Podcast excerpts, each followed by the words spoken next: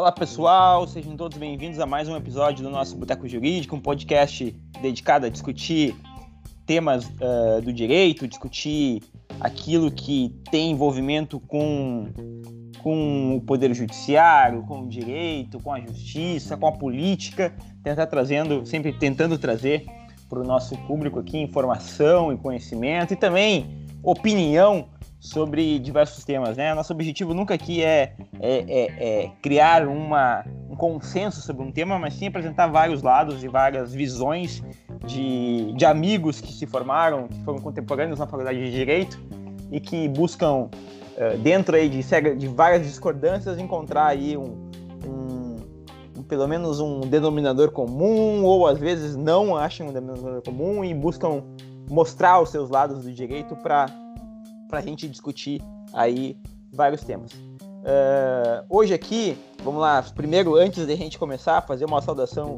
uh, especial aqui ao, ao, Douglas, que não pôde participar da gente semana passada por uma boa causa, agora o Douglas é papai, então parabéns, Douglas. Uh, valeu, valeu. Agora muitas noites sem dormir daqui para frente, vai vai vai poder ter bastante tempo para pensar em temas para trazer para o boteco aqui. E também saudar o nosso ilustre presidente Jair Bolsonaro. Fazia tempo que não aparecia aqui no nosso podcast, hoje resolveu voltar. Está aqui com a gente também hoje. Como é que vai, presidente? Uma satisfação poder voltar aí, um grupo de amigos aí, a gente se formou junto. Quantas quantas flexão ali eu fazia naquela época, né? Ainda faço, sou o mais fortinho aí de vocês aí. Tamo junto aí, tamo aí.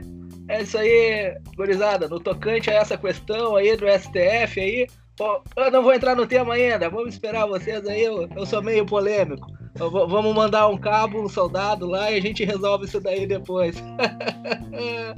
Satisfação. É, o David aí tá de volta aí depois de algum período aí conturbado. Tá de volta com a gente. David, seja muito bem-vindo. Conta sempre com a gente aí também para tudo que for preciso. É, bom, além do David, também está aqui com a gente o Diego, está aqui também o Vinícius e eu, Reginaldo. Vamos tentar discutir o tema de hoje. Hoje, até uma sugestão da nossa audiência, agradecendo a nossa audiência, muito obrigado por, por enviar sugestões. É, uma pergunta que vem de alguns uh, ouvintes que até não são tão familiarizados ao direito e nos perguntam: tá, ok, a gente fala bastante aqui, critica bastante o STF, mas o que é o STF? Quais são as funções do STF? O que, que o STF deveria, deveria julgar? Quais são os limites da sua atuação? O STF ele uh, uh, tem decisões adequadas àquilo que ele foi criado? Ele acaba extrapolando seus, os seus limites? Uh, como que a gente vê essa questão do STF? E para apresentar o tema, para dar umas primeiras pinceladas para a gente começar a discutir, Diego, Diego está com a palavra, apresenta aí para a gente. E aí pessoal, tudo certo? Pois é, para a gente poder começar a conversar aí sobre o STF, o tal do, do guardião da Constituição, né?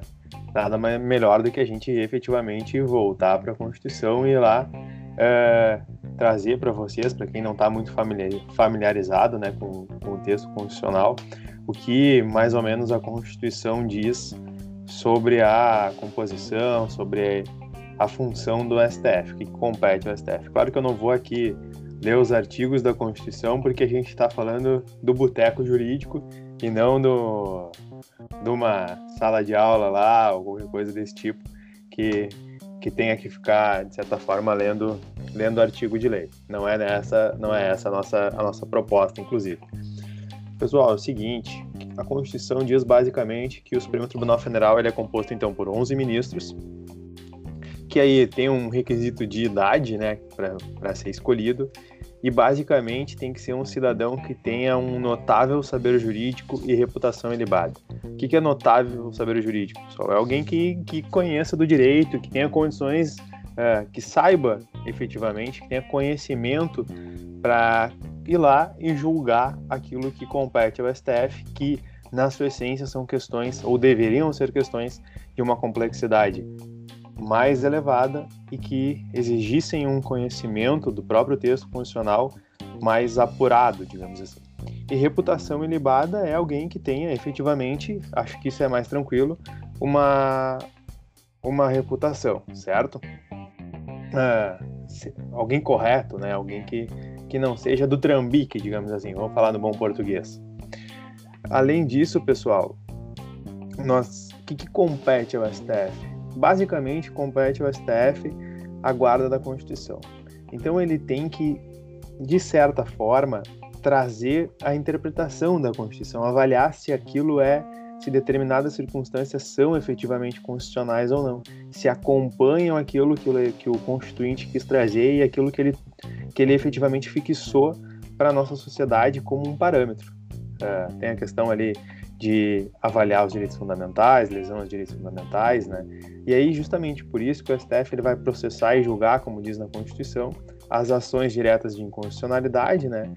De lei, ato normativo federal, estadual ou é, mais ou menos coisas dessa desse viés, que se resume basicamente em avaliar a constitucionalidade dos atos é, indicados, né, dos atos feitos a partir do, dos outros poderes.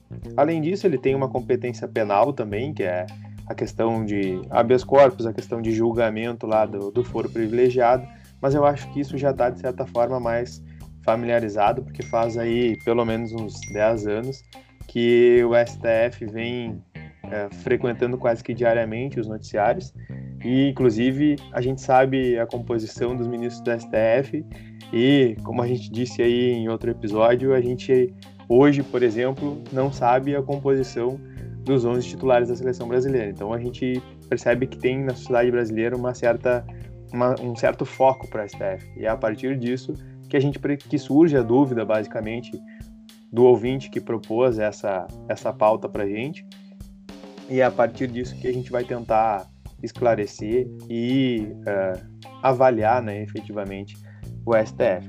Então feito esse traçado esse panorama inicial e essa uh, apresentado o STF para quem não está tão familiarizado, eu acho que agora a gente já pode efetivamente começar a responder. E aí, Será que o STF ele efetivamente está cumprindo o seu papel, aquilo que está é, dito lá na Constituição que é a competência dele? Será que o STF está agindo da forma correta ou ele tem um está agindo de uma certa forma e a gente não está falando agora do governo Bolsonaro, fique claro, né? A gente está falando, a gente vai falar do STF aí pelo menos nos últimos 10 ou 15 anos, que é quando a gente passou a acompanhar essa circunstância. Se o STF então tem um, um certo caráter político e tentar traçar um paralelo aí com, com as cortes superiores aí de, algum, de alguns países que a gente tem uma, um certo conhecimento, uma familiaridade para trazer para vocês. E aí, gurizada, o STF está certo, está errado? Quem é que é que quer começar?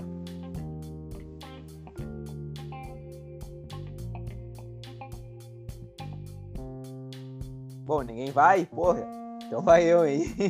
Todo mundo no mudo aí. Cara, eu acho que o seguinte, para começar e colocar alguns pontos aí à, à discussão, uh, eu acho que um problema, até a gente vinha discutindo um pouco antes aí, o Vini vem levantando esse ponto, uh, um dos problemas do nosso STF também é a quantidade de vezes que ele é demandado. Né? Muitas vezes ele é demandado de uma forma demasiada, uh, tudo acaba virando discussão no STF. E, e por que isso pode acontecer? Muito por conta do nosso perfil constitucional. É, a nossa Constituição de 88, que é a Constituição hoje é, vigente, é, e é importante também saber qual o contexto que ela foi criada, né? A famosa Constituição Cidadã.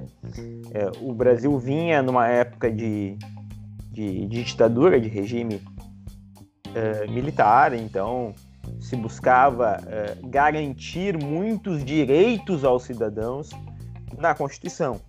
Isso torna a nossa Constituição uma Constituição super uh, engessada a níveis de, dever, de, de direitos e garantias do cidadão, uh, uh, trazendo várias previsões em vários ângulos. E aí eu cito a minha área de expertise, que é o tributário. a Constituição brasileira ela é diferente de, da maioria das constituições espalhadas muito afora, ela traz toda a estrutura, a coluna vertebral do direito tributário está prevista na Constituição. Então isso acarreta é, em quê?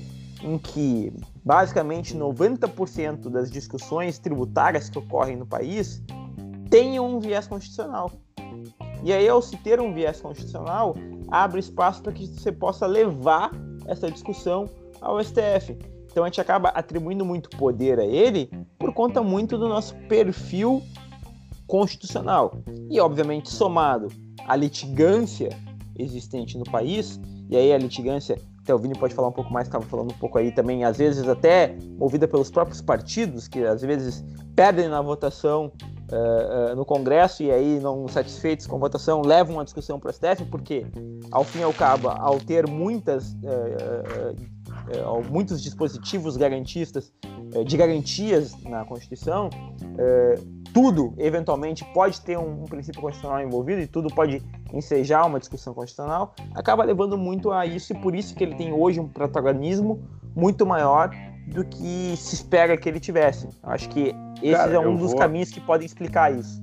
Eu, eu, vou, eu vou discordar de ti, cara, porque na minha percepção, o protagonismo que o STF tem hoje não se dá uh, justamente por ele fazer aquilo que ele deveria fazer, que é uh, identificar ou interpretar efetivamente a Constituição e tentar uh, com, compactuar, né, conciliar as coisas com aquilo que diz no texto constitucional me parece que o protagonismo do STF é justamente porque hoje ele tem um caráter mais político, digamos assim.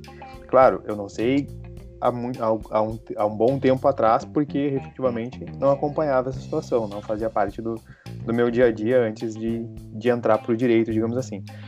Mas o STF de hoje, por exemplo, e de uns anos atrás, ele tem uma atuação muitas vezes mascarada de constitucional, mas que no fundo tem um viés e uma, e uma questão política. E isso começa já desde a própria uh, indicação dos ministros. Né? A gente viu que a Constituição diz que os ministros do STF são indicados pelo presidente da República. A gente sabe que a gente sabe e a gente nota, né, que no meio político, para que tu tenha condições de ser indicado pelo presidente da República, invariavelmente, tu vai ter que ter uma atuação política.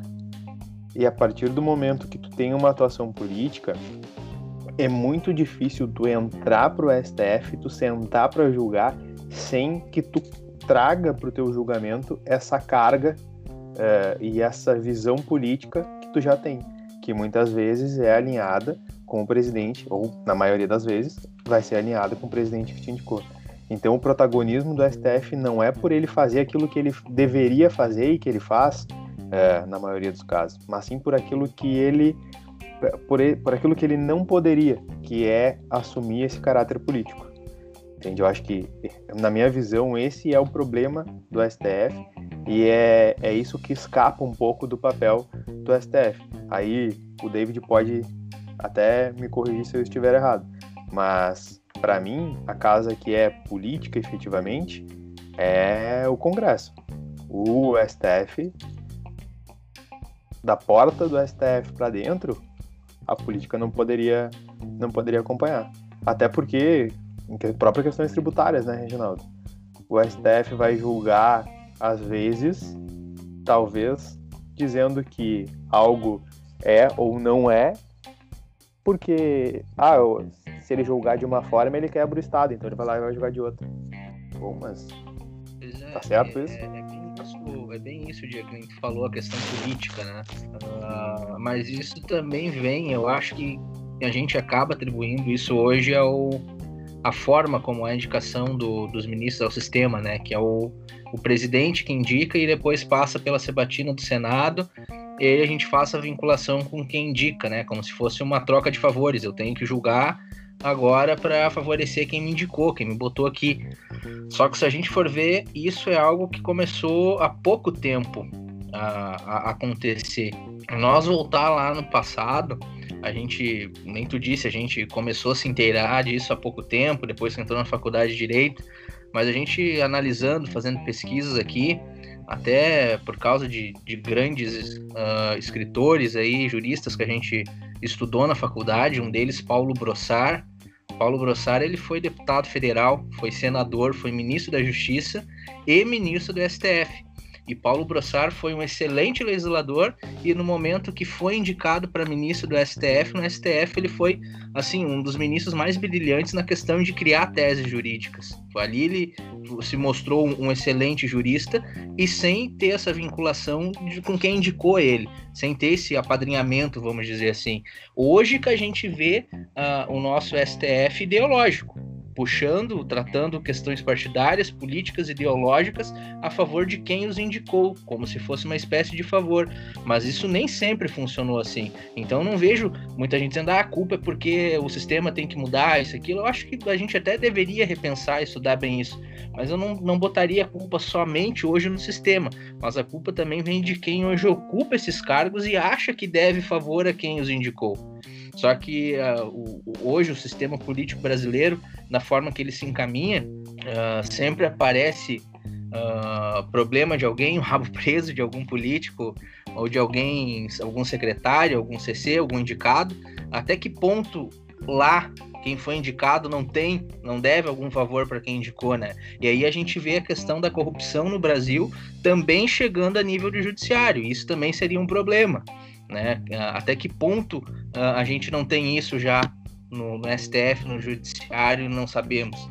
E aí, voltando para do que é função do STF ou não, que deve ou não, é aquilo: o STF é a guarda da Constituição, é fazer o que uh, ministros da antiga faziam, que é ler o texto constitucional, interpretar e aplicar ele, de acordo com aquilo que diz a Constituição. Hoje não, hoje a gente vê o STF fazendo política. Deu problema no Senado, no Congresso, o Senado, o Congresso rejeitou uma lei, ou aprovou uma lei, eu não gostei dela, o partido político que tem, tem competência para juizar uma ação, aí lá juiz uma ação, uma ação de inconstitucionalidade, alguma DPF, algo do tipo, para tentar derrubar a decisão que passou pelo Congresso, que querendo ou não é soberana, é democrática. Não, então, a gente acaba né? aquilo que eu não consegui no Congresso, num órgão instituído democraticamente, para o STF, para o Judiciário, que são 11 que a gente não conhece, e foi posto lá por um, por um presidente. E aí se começa a fazer política. Parece uma, uma espécie de, de, de um de, um, de, um, de, uma revisão do Congresso que não foi eleito. E aí é onde é, começa a dar essa situação hoje na sociedade. Se eu não me engano, cara, o Bolsonaro é o presidente que mais tem mais teve atos questionados e anulados pelo, é, pelo mas, judiciário, né? Mas aí volta para pro, é, volta pro ponto que eu falei. Realmente, isso é jurídico ou não? Não foi questão política, Sim, até que ponto eles eram efetivamente inconstitucionais, né? Exatamente. É, mas, mas, vamos lá, volta a um ponto que eu falei, assim, um, um, um, acho que a, a uma origem, a nossa Constituição permite que quase tudo no país seja uh, tenha uma matéria constitucional para ser levado ao STF. Mas o ponto é que o STF não pode se manifestar de ofício sobre nenhum tema. Ele tem que ser provocado. E aí vem o ponto. É, o STF ganhou esse protagonismo que hoje tem, como, como o David falou aí, na época do Brossard, na época vários ministros, Púlveda, vários ministros antigos aí que são, que são famosos que, pela, pela sua qualidade jurídica uh, e, e, e, jurisprudência que, que trouxeram para o Supremo, uh, não eram tão uh, visados porque o STF não era tão provocado. Uh, tem aí quem criou o monstro foi a própria os próprios partidos políticos e, e, e, representações que, que acabaram levando muitos temas ao STF e acabaram trazendo ao STF essa discussão. E aí o STF ganhou evidência. E aí também acho que um ponto que eu sempre falo já falei aqui também uh, a, a, a TV Justiça é um mal para o STF porque Concordo. no momento em que a, o julgamento vira um, um te televisionamento em que a gente tem uh, um protagonismo muito grande que passa na, nos jornais nacionais, uh, votos né, nos de, jornais a nível nacional, horas, né? votos dos juízes, né? Ali a imagem ao vivo dele julgando. Três horas lendo um voto. Exato. Aquilo ali, cara, é uma, uma é, para mostrar que tem uma cultura, que não sei o que. Cara, dá a posição, entendeu? E assim, e, e, e isso é, é, assim, é evidente. Pega julgamentos, tá? Dos anos 2000 para baixo do, do, do, Supremo, casos importantes. O julgamento tem 20, 30, o acórdão tem 20, 30 páginas, por aí. Tá? Hoje, eu sempre cito o tema 69, que é um tema importante no, no, no direito tributário, que é a exclusão do semestre da bate-cálculo do Piscofins. O acórdão tem 216 páginas. É um livro, né?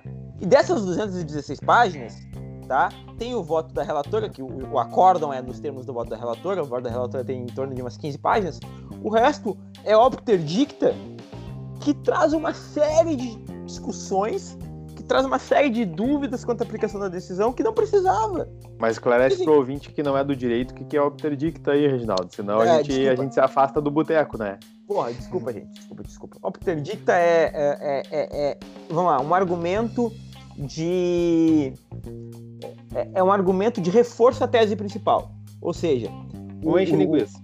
O, o ministro. É, ele joga linguiça. O ministro está decidindo. O voto dele, o que vale é o seguinte: acompanha a relatora. É isso que vale. Tá? Só que em vez dele só falar acompanha a relatora, ele não teria protagonismo, ele não teria essas três horas de televisionamento ao vivo, ele lê todo um voto para justificar que- por que que ele está acompanhando a, a- a relatora. E ao fazer isso, ele traz uma série de argumentos que às vezes até são contrários ao argumento que a relatora apresentou. E aí tu cria 11 decisões, todas elas incongruentes entre si, e tu não tem um voto médio no Supremo.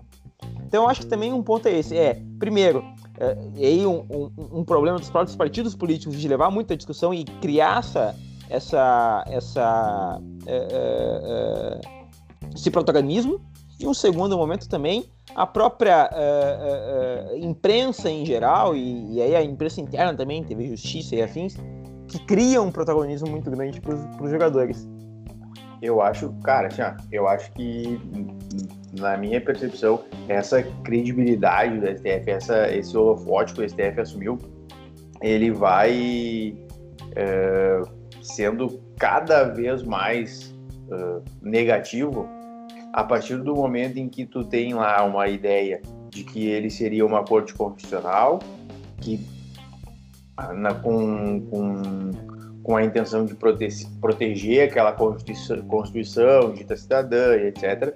E tu pega ah, situações em que eles vi- vilipendiam a prisão em segunda instância, com uma decisão que não tem quem que leia a Constituição diga que aquela decisão tem condições, tinha embasamento, né?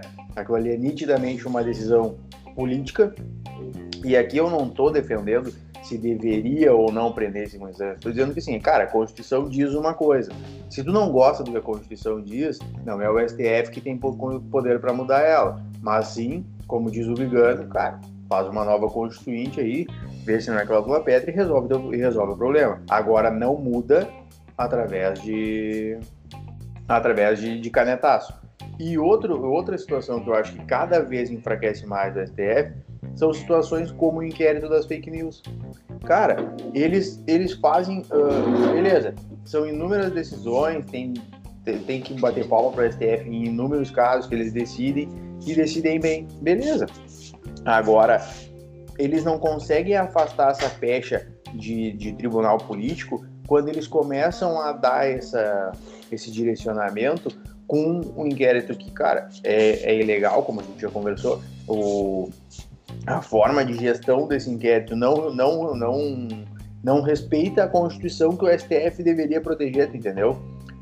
E aí, cada vez mais as pessoas começam a usar isso como um argumento para dizer: olha, o STF é político. Porque quando é a favor deles, aí dane-se o que diz a Constituição.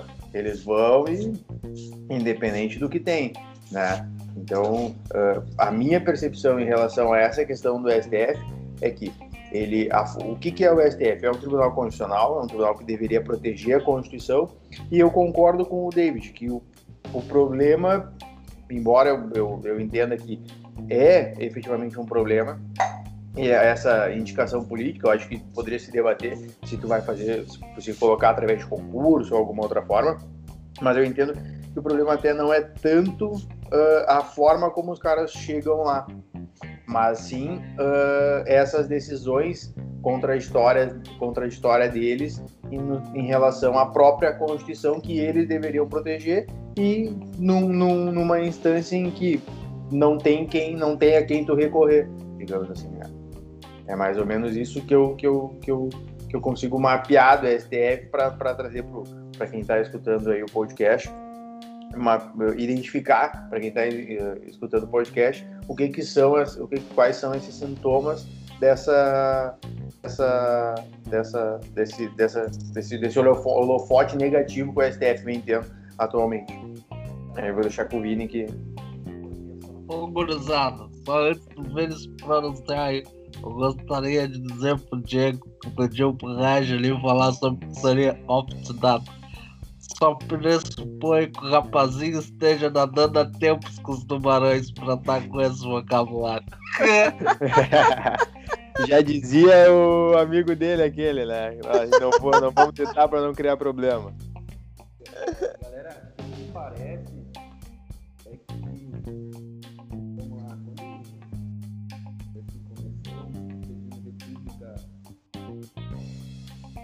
Vini, mais alto um pouquinho aí, tá meio baixo aí o teu, teu som. Quando começou a presença da República, vamos dizer, de uma atuação um pouco mais enfática no Congresso, né? trazer exemplos clássicos como Luiz Sabalão, é, nomeação do, do, próprio, do próprio advogado do partido político, no caso do PT, Luiz Dias Toffoli, como presidente, como indicação de ministro do STF, ali começou, na verdade, aquilo que nós, aquilo que o David falou de grandes ministros eh, reconhecidos, respeitados, começou a se perder. Porque ali no momento começou a se permitir realmente uma politização do, do, do STF e ali escancarou um problema de, de vício de origem de Constituição. O que, que é? A Constituição, de fato, permite que haja um tribunal certa forma político, porque os ministros são nomeados pelo presidente da República, um político, mas que até então não fazia esse jogo político. Quando começou a se fazer, começou a ter um maior ativismo político por consequência, certo? É, então, é, no meu ver, assim, essa questão ela é um tanto complicada hoje, porque nós não vemos no, no futuro uma perspectiva de mudança e talvez de piora. Nós lembrarmos a fala do nosso presidente da República atual, ele refere que ele quer um, um ministro evangélico no, no, no, no STF. Não me parece ser o caso de, de misturar com Estado e religião, ou, então tu já vê que tem uma, uma, uma idealização no próprio, ah, no próprio presidente para a nomeação de um novo ministro. Então isso, essa questão de, desses, da, do ativismo judicial, ao meu ver, ela só vai se repetir e vai se ampliar. E agora eu não consigo enxergar num curto prazo aonde isso vai chegar, ou num longo prazo, no médio prazo. Porque cada presidente vai buscar no STF a representação daquilo que ele pensa e vai nomear o nosso, vamos dizer assim, o nosso salvaguarda seria quem? O Senado. E aí nós temos, teríamos que esperar, da, e é o sistema de contrapesos né, que existe na Constituição, que não permita que isso aconteça. Né? Se isso vai acontecer, eu não sei. Me parece que não. Tá? Uh, eu vou trazer alguns exemplos, assim, um caso aqui da atuação do STF, que me parece um tanto absurda. Eu não estou nem defendendo méritos de um ou de outro, quem é certo, quem é errado, mas para demonstrar como o STF está extrapolando, e inclusive reconhecendo que está extrapolando os limites de sua atuação. Quando o ministro Teori Zavascki, ele determinou o afastamento do Renan Calheiros da, da presidência da, da, do Senado, ele refere com as seguintes palavras na decisão mesmo que não haja previsão específica com assento constitucional a respeito do afastamento pela jurisdição criminal de parlamentares do exercício de seu mandato ou a imposição de afastamento do presidente da Câmara dos Deputados quando seu ocupante venha a ser processado criminalmente, está demonstrado que, no caso, ambas se fazem claramente devidas. A medida postulada é, portanto, necessária, adequada e suficiente para neutralizar os riscos descritos pelo Procurador-Geral da República. O que está dizendo aqui o Teoriza Vasco? Numa decisão monocrática, está dizendo que não há, e ele refere claramente, assento constitucional para a decisão dele, mas que por questões morais que ele julga adequada ou não, ele determina o afastamento do uh, presidente do Senado. Olha, nesse ponto, é, eu vejo que o STF, inclusive, corre um risco, correu um risco muito grande de criar uma crise institucional no país. Porque poderia, inclusive, o, o Renan Calheiros dizer, olha, me escuta o STF, mas eu não, ele está decidindo além da sua competência. ele não poderia intervir no, no na, em quem vai ser presidente da República, inclusive reconhecendo que não há assento constitucional para isso. Presidente, presidente do Senado. Né? E, e se ele não cumpre a decisão? E aí vai ficar quem vai cumprir? Não, nós vamos ficar aqui. Olha, eu vou ficar aqui no presidente do Senado. E aí a decisão do STF perde efeito. Daí cria uma crise institucional porque o STF se enfraquece as decisões. Então começa a, a permear um limite assim de, de atuação que vai chegar ao ponto que vai chegar o, o, a Câmara dos Deputados dizendo não, eu não me curva esse tipo de decisão. E aí tem toda aquilo que está pautado no Estado de Direito, que principalmente é a força da tomada de decisões do Poder Judiciário, ela se perde e aí pode criar uma crise institucional sem precedentes.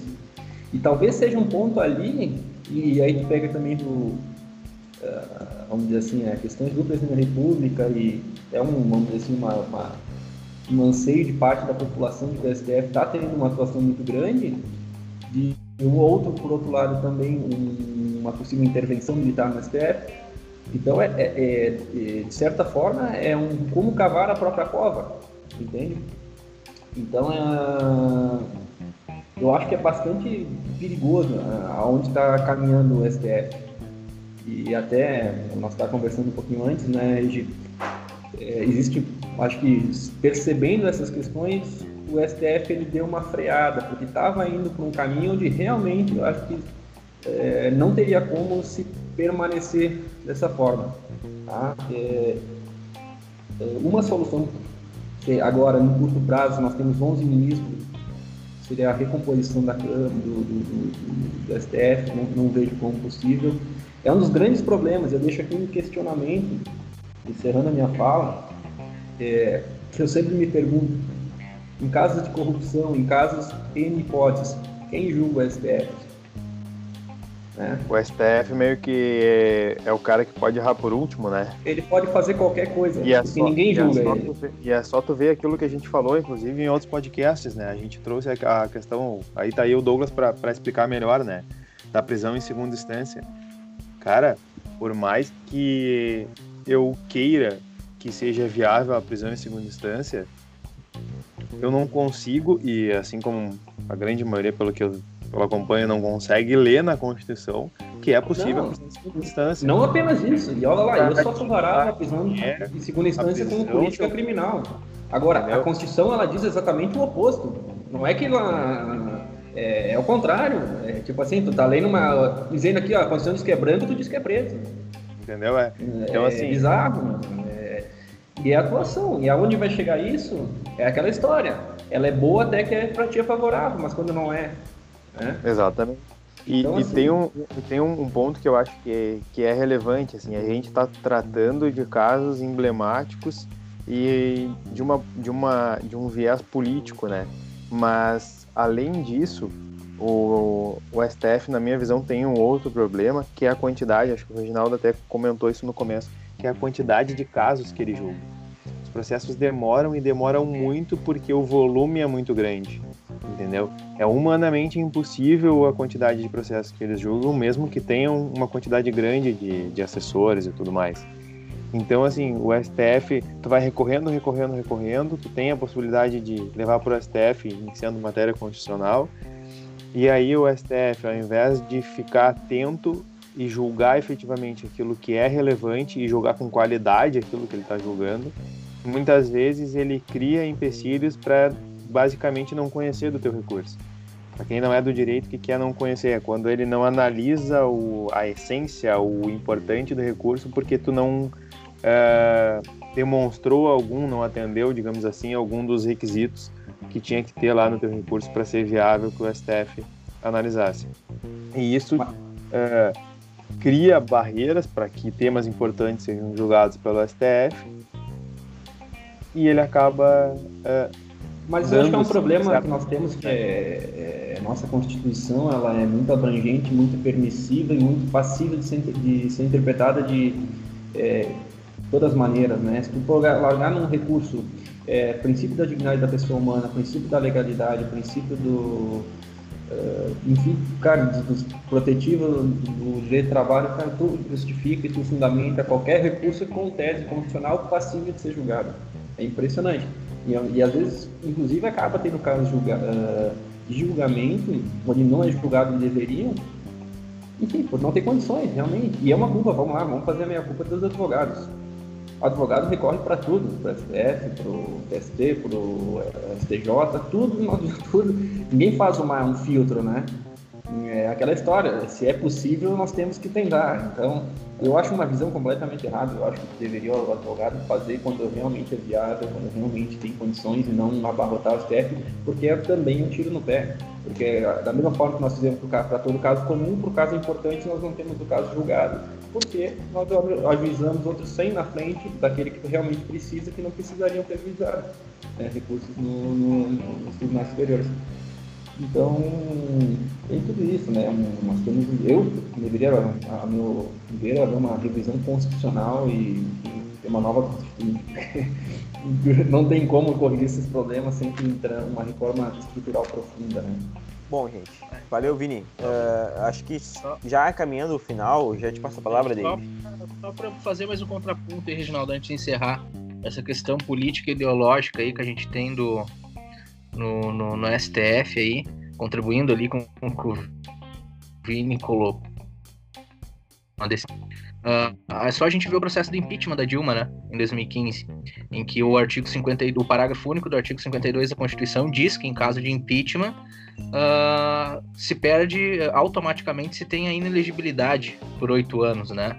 E ali o, na sessão no Senado, que estava se debatendo o impeachment, presidida pelo Lewandowski, que era o presidente do, do STF à época, ele aceitou o fatiamento da, da, da votação em decidir sobre impeachment, que era favorável ao impeachment, e se eram favoráveis em aplicar a pena de ineligibilidade ou não, sendo que a Constituição é clara, dizendo que não se tem essa votação, se tendo impeachment, uh, automaticamente se aplica o parágrafo único da ineligibilidade. Ou seja, também a gente não teve aqui só político julgando.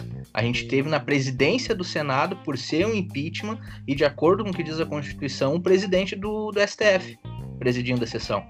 Então aí a gente vê a questão ideológica e política e a forma como a nossa Constituição ela é rasgada, interpretada de acordo com o que eles pensam e não mais fazendo aquela leitura dos antigos, como eu falei aqui, Paulo Brossard, Sepúlveda Pertence, grandes juristas que a gente teve que realmente faziam a leitura da Constituição e não uma leitura do que eles achavam e diziam que podia. Até porque antes da, da, do impeachment e de, de ocorrer esse fatiamento, o STF já havia decidido como que seria o, o andamento do impeachment na, nas duas casas e ficou decidido que o impeachment, o andamento seria o mesmo do Collor em 92. Em 92 o Collor ficou inelegível por oito anos de forma automática. Então só para botar esse questionamento aí. É, uh, acho que só até. Isso é matéria para um outro boteco, eventualmente, tá? Mas só para fazer um contraponto ao que o Vini falou também, é uma opinião minha, tá? Uh, eu acho que o nosso acesso à justiça, obviamente que a gente tem que garantir o acesso à justiça, a Constituição traz isso de uma forma muito forte, mas o nosso acesso à justiça, principalmente por conta da, do custo judicial, do custo que, do custo do litígio pro, pro litigante é, é muito baixo no, no, no país. É, é, muito fácil conseguir uma JG. E isso leva, uma, a JG, vamos lá, traduzindo, né? É assistência, assistência judiciária gratuita. Ou seja, não precisar pagar os custos processuais para caso eu perder o processo. Eu acho que isso também ajuda muito uh, a, a criar essa, esse volume de, de litígio que a gente tem e levando tanta coisa para o Supremo, porque afinal de contas não vou perder nada se eu fizer isso, né? Então acho que tem esse ponto também, isso a gente pode avaliar aí no, no, no Boteco Futuro. Mas já para finalizar, gente, acho que vamos fazer uma última rodada aqui, já estamos aqui estourando nosso tempo, mas uma última rodada aqui perguntando para vocês o que vocês acham que, que eventualmente poderia resolver. Eu acho, já colocando minha posição, eu acho que a forma de indicação ela está adequada, Uh, em muitos países é dessa forma, o, o, o, presidente indica e aí cabe ao, ao Senado fazer a sabatina e aprovar ou não. E aí a gente teria que cobrar é do Senado, né? Se, vamos lá, a gente critica que Toffoli, que não teria uma capacidade jurídica para assumir um cargo, uh, teria sido uma indicação política, porque ele foi a vida toda uh, advogado do PT, bom, mas então por que, que o Senado não fez o papel dele de barrar, né? Acho que a gente tem que cobrar, uh, não só do presidente que indica, mas do Senado que, que a prova, a gente tem que cobrar mais fortemente essa escolha do, dos, dos ministros. E, eventualmente, eu penso aqui que eu acho que é algo que seria interessante, uh, seria a existência de um mandato. Eu acho que a gente poderia manter a indicação, a indicação do presidente, né? Uh, mas uh, estipulando um prazo, sei lá, 10 anos, 15 anos, tendo um prazo máximo, para a gente ter uma rotatividade maior. Eu acho que isso seria interessante. Porque, por exemplo, voltando ao Toffoli, o Toffoli acho que foi indicado com 30 e poucos anos, ele vai ficar até 75, ele vai ficar no mínimo 30 anos como, como ministro supremo. Eu acho que é tempo demais para uma pessoa. Então, eu penso que, que, eventualmente, uma forma de resolver, de trazer novos ares para o Supremo, seria a possibilidade de uma, de uma votação, de um, de um, de um mandato. Eu não sei se vocês têm algum ponto aí a trazer. Algum, alguém tem algum, algo também a, a, a falar aí a só disso? Pra, só antes do Reginaldo fechar, eu acho. O, eu acho que, cara, beleza, o presidente até pode indicar, mas me parece que para que isso possa acontecer tem que ser através de, sei lá, uma lista tríplice, algo assim, entendeu? Tu pega o cara de carreira, o cara que é juiz efetivamente,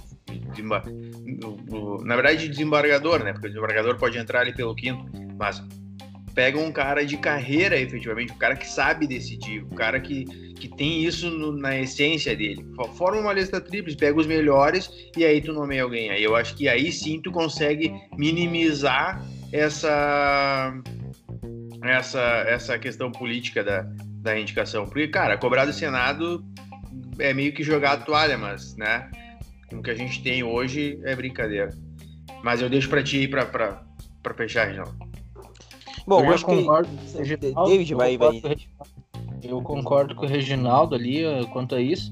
É porque eu não vejo como botar só juiz no STF. Eu acho que a gente pode ter advogados também. Uh, não precisa ser realmente só específico um juiz porque é jogador. Eu acho não, mas que a eu, forma... eu, digo, eu falei desembargador até corrigindo para porque eu, entra pelo quinto também, né? Então entra advogado também ali. Por isso que eu considerei desembargador, o cara que já tem uma carreira, isso que eu quis dizer, não necessariamente um juiz. Sim, sim. Mas uh, eu concordo com a forma como é hoje também, que nem da indicação, o presidente indica e passa pelo Senado, mas eu acho que deve ter um tempo, até porque no, se a gente for analisar, o TSE hoje é assim. TSE, se não me engano, é a cada dois anos ou algo do tipo. Uh, não veio, o STF a gente pode botar por uns 5, 10 anos e tá de bom tamanho. Eu acho que a gente teria maior efetividade e, e, e uma renovação ali de pensamento uh, estipulando um prazo. Eu sou de acordo com essa ideia do Reginaldo aí. É, eu, só para é acompanhar, eu, eu, acompanho, eu acompanho o Douglas. Eu acho que Vamos ficar dividido hoje, então vamos encerrar dividido, já que o Vini teve que, que sair. Eu acompanho que tem que ser tem que ser um caráter mais objetivo, assim. Bom, acho que é isso, né? Então, como, como a gente tá no boteco, meu vinho tá acabando aqui também, então acho que tá na hora de encerrar. vamos agradecer aí, Douglas, voltando aí depois de, de, de, um episódio fora, por conta aí do nascimento da, da filhinha. David também, retornando aí ao boteco. Estava um tempo afastado e, e, cara, seja muito bem-vindo e, e, e, participa com a gente. A gente sempre, o David sempre traz esses argumentos constitucionais muito bom, nosso constitucionalista aqui do, do, do, do boteco. Né? Então acho que a gente conseguiu atingir nosso objetivo aí de falar um pouco sobre o Supremo, sobre como é a formação, como é a escolha dos ministros, o que a gente pensa que poderia mudar, o que não poderia mudar. Acho que que tá bom aí para o nosso ouvinte tentar formar o seu convencimento. Uh, agradecer a audiência de todos. Novamente pedir para vocês seguirem o nosso Instagram, arroba Jurídico, tragam sugestões, a gente tem ouvido bastante vocês, tento trazer aqui temas que, que possam ser do interesse de vocês. Uh, muito obrigado pelo, pela audiência, sigam também aí, na, seja qual for a plataforma que vocês nos escutam, uh, sigam também aí o, o perfil do, do Boteco para uh, uh, cada vez mais o nosso podcast chegar a mais gente. Muito obrigado pela audiência e até semana que vem. Valeu, abraço.